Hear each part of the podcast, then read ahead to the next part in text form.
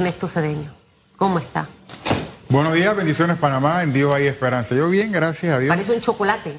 Qué bien encontrarse entre chiricanos. un chocolate con Nutella. El dicho mire, que la, es entre la combinación. chiricanos Hugo te Enrique. veré y algo así dice un ch- dicho Mire, como mire. popular. Entre chiricanos te veré. No, no, no, ese- eh, entre abogados. Así es la cosa. Te veré. Bueno, pues. Sea serio. Mire, mire, Hugo, la combinación, usted debe hacérsela. Este es un chocolate con Nutella.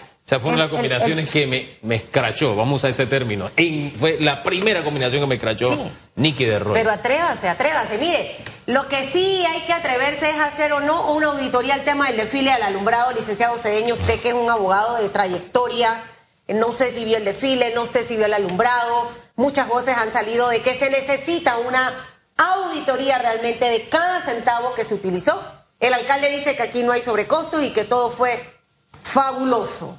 Bueno, yo, yo eh, oí la declaración del señor alcalde y manifestó palabras más, palabras menos, que él no iba a pagar algo que no estuviera eh, condensado en el mismo contrato. Entonces yo creo que es importante que la Contraloría, el objeto del contrato, bueno, que publiquen el contrato, solamente hemos sabido algunos aspectos generales de ese acto administrativo para ver los guarismos, para ver si se ejecutó con prontitud, porque entiendo de lo dicho por el señor alcalde que se expidió un adelanto conforme a la norma no puede ser más del 20%, pero todo pago que se vaya ejecutando debe analizarse con las cláusulas contractuales y verificar si se cumplieron a satisfacción. Recuerde usted que todo acto administrativo, en este caso contrato, contó con la quiesencia, el refrendo de la Contraloría, entonces es la Contraloría la que debe refrendar o no todos los pagos que se vayan emitiendo. Entonces nosotros los ciudadanos, claro, hay una, incertidumbre en la población con respecto a, y debiera existir la rendición de cuenta en ese sentido, cuánto costó, cuántos kilómetros, cuántos metros,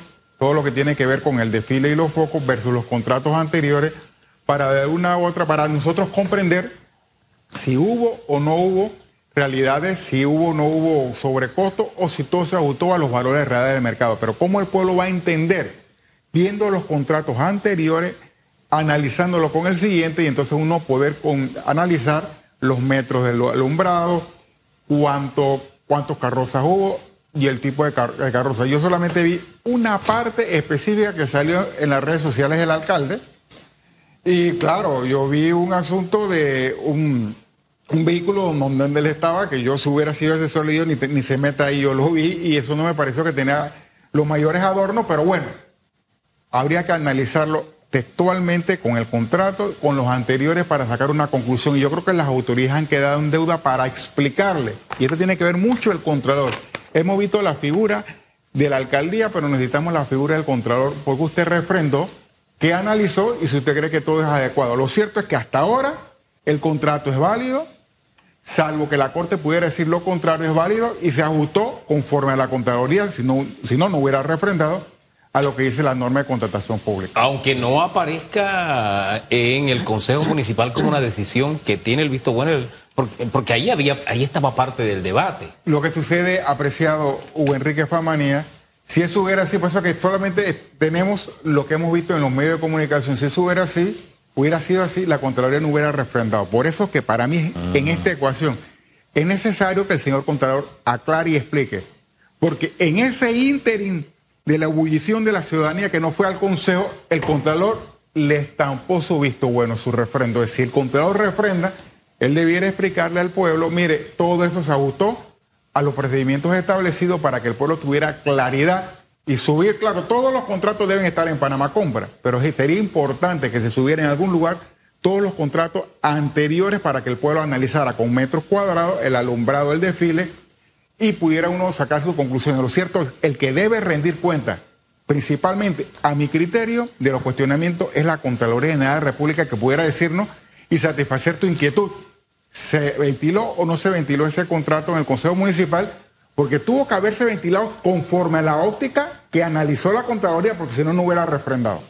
Ahora, me, gusta la referencia que usted hace a las comparaciones con los anteriores numéricamente hablando, pero yo quiero abstraerme de los números porque hemos tenido otras navidades, y ya lo hemos dicho acá de manera insistente, aquí ha desfilado los globos de Macy's, se han desfilado el desfile de Disney, también ha sido escenario Panamá de esos desfiles con gradas y toda una cosa maravillosa.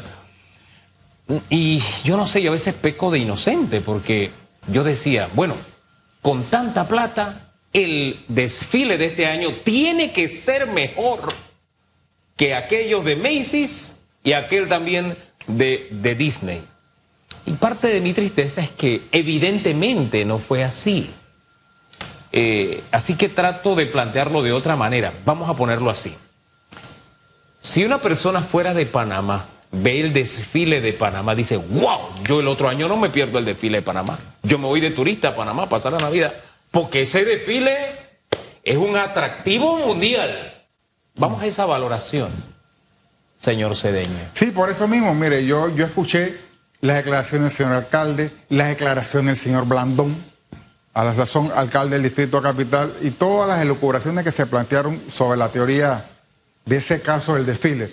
Pero el pueblo panameño, ¿qué necesita ver, leer y analizar?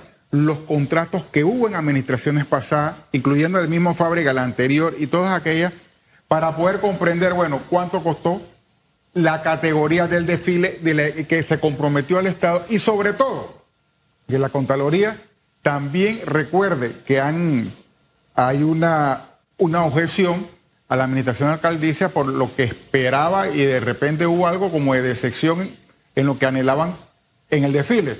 Pero el que debe aclarar muchos puntos es la Contraloría General de la República que refrendó. Entonces yo creo que sí es necesario.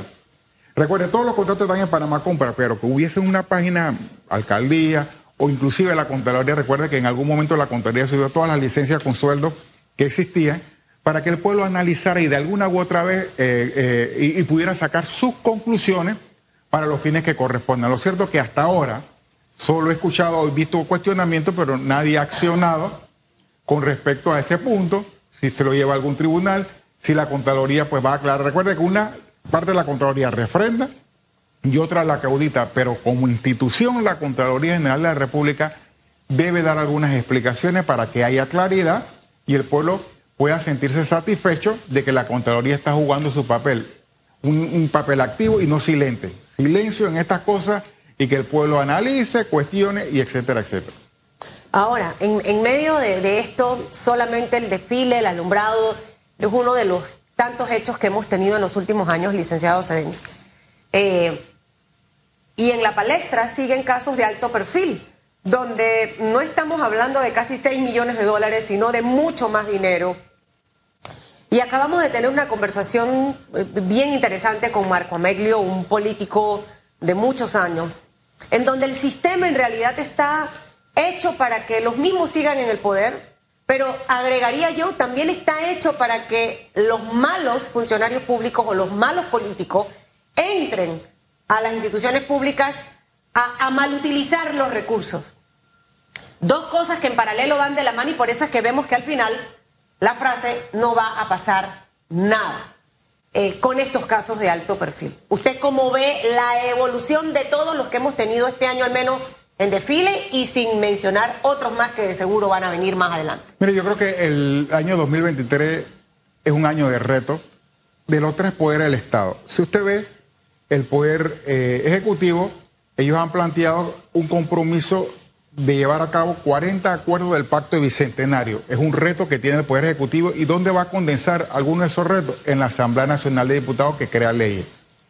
En la Asamblea Nacional de Diputados tiene que ver casos como la extinción de dominio, también eh, reglamento interno, proyecto de pensiones sobre la vejez de 1990, la ley de medicamentos, análisis del contrato de la minería y tiene que ver también aspectos, inclusive la Corte Suprema de Justicia de hace rato tiene un proyecto de modificación del de Código Procesal y debe dónde circunscribirse, aterrizar en la Asamblea Nacional de Diputados. Si nosotros vemos qué ha sucedido en algunos casos alto perfil, podemos arribar a la conclusión que algunos pues no vamos a ver una sentencia en firme de fondo porque prescribieron ese tipo de, acciones, por, lo menos los delitos contra la corrupción. Eso tiene que ver un análisis de modificación de normas jurídicas, de algunos códigos, y para eso es vital que la Asamblea juegue su papel, pero principal aún, la veeduría, la fiscalización del ciudadano, que la gran parte de los diputados, excepto dos que no van a la reelección, quieren reelegirse.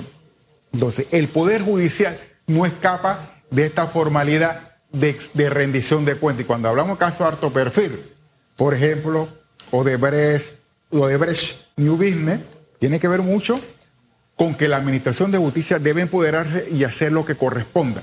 Pero va ligado mucho al presupuesto del Poder Ejecutivo y también a la reingeniería, cambio que debe circunscribirse al análisis de la Asamblea Nacional de Diputados, modificación de leyes. Por eso que yo creo que es necesario, además de que usted analice a quién usted va a apoyar para las próximas elecciones, para que haga una modificación correcta de normas jurídicas, pero esta que nosotros tenemos, y ya le dije, pues un pantallazo de algunas normas que van a tener que ventilarse algunos temas en la Asamblea Nacional de Diputados, y estos temas procesales para modificar el sistema de justicia, algunas normas jurídicas para que las personas que han desfalcado el erario, que han cometido irregularidades, no se nos ríen en la cara y nos estén diciendo, vaya para allá, bobo, que es lo que de repente algunas personas de alto perfil que se han llevado parte del erario nos están diciendo nosotros bobo y se nos sacan la, sacan la lengua y se nos ríen. Entonces, ¿qué necesitamos para que esto no vuelva a pasar? Es el circo del que hablaba Marco Amelio. Modificar normas jurídicas, sí, modificar normas jurídicas y fiscalizar. La Constitución en el artículo 2 reza que el poder emana del pueblo. Entonces nosotros los ciudadanos tenemos un poder muy importante y ojalá no nos pase como Perú, que prácticamente puede guiar un Estado fallido de lo que está sucediendo polos y polos, pero llega un momento, U. Enrique, Elizabeth, ciudadanos, que el pueblo se hastía, de que se nos ríen en la cara. Es verdad. Y que no veamos una certeza del castigo. ¿Veremos condenas en estos casos de alto perfil? Yo sí creo que de alguna. Yo no te voy a decir que si todos los que han sido llamados a juicio van a ser condenados. Pero sería una vergüenza para el mundo que todos fueran declarados no culpables, porque uno podría decir, entonces, ¿quién es el culpable de que eso llegue a eso? A ese término. O el fiscal que no hizo bien su trabajo y uno dice, bueno, ¿y cómo fue nombrado ese fiscal? ¿Se fue por, por concurso o de, qué hacemos para que ese fiscal pues salga, o sea, para que el sistema de justicia se robustezca, incluyendo el Ministerio Público, o si hubo algo inadecuado en la administración de justicia. Por supuesto que en otros lares, donde hay certeza del castigo, de repente donde hay jueces y fiscales que son nombrados por concurso de mérito, hayamos visto otro tipo de decisiones. Pero Panamá es Panamá a veces en el sistema justicia con más defectos que hay virtudes, pero es lo que tenemos y necesitamos al ciudadano fiscalizador, cuestionador.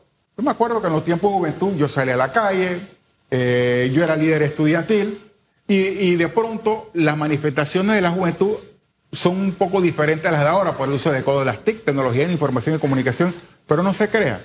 A veces las quejas por redes sociales, no quiero decir que nos debemos limitar a las mismas llevan a las personas que gobiernan y que quieren reelegirse y motivan, eh, mueven taburete, mueven silla y necesitamos a ese ciudadano espectador y que tenga esperanza en los cambios. Porque tenemos ciudadanos que dicen, ¿sabes qué? Aquí no va a pasar absolutamente nada y no voy a hacer nada. Que venga otro y que se siga llevando el dinero, pero que nos soluciones en parte, porque todos tienen esa mentalidad de hacerse ricos y no es correcto. Yo creo que hay una mentalidad en alguna persona de la población para el servicio y necesitamos, pienso yo, modificar el sistema de justicia para que le dé certeza a esa persona que va a invertir de que si alguien comete una irregularidad, el sistema de justicia va a funcionar. Con un investigador objetivo, eh, inteligente y con un juez que va a fallar sin presiones, de acuerdo a lo que el fiscal le presente como prueba.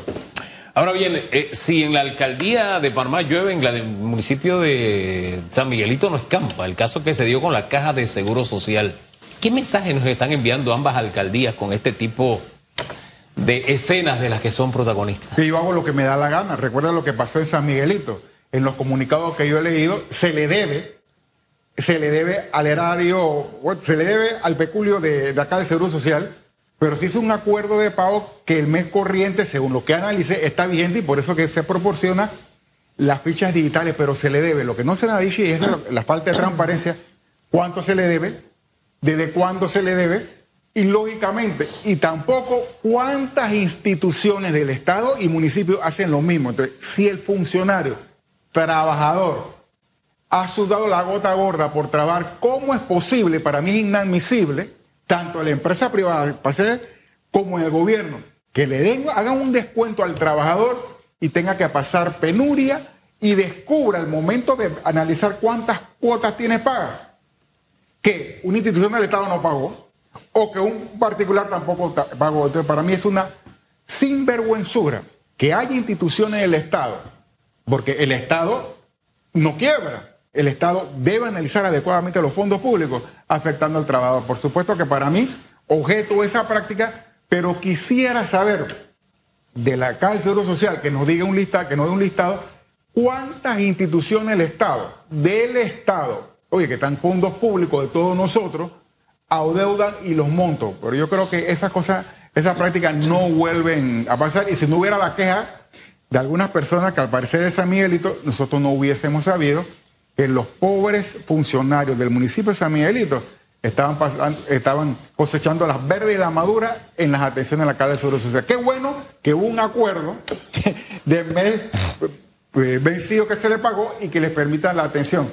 Pero ¿cuánto es que se debe? Entonces yo creo, hmm. pienso, analizo que esa no debe ser la práctica en el gobierno.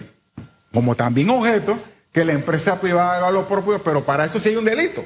Porque si usted analiza el tipo penal y dice aquellas, aquellas empresas, lo que dice el tipo penal, que adeudan más de mil dólares, entonces ya tienen, eh, ya pueden caminar, transitar en la vía de la jurisdicción penal e investigación.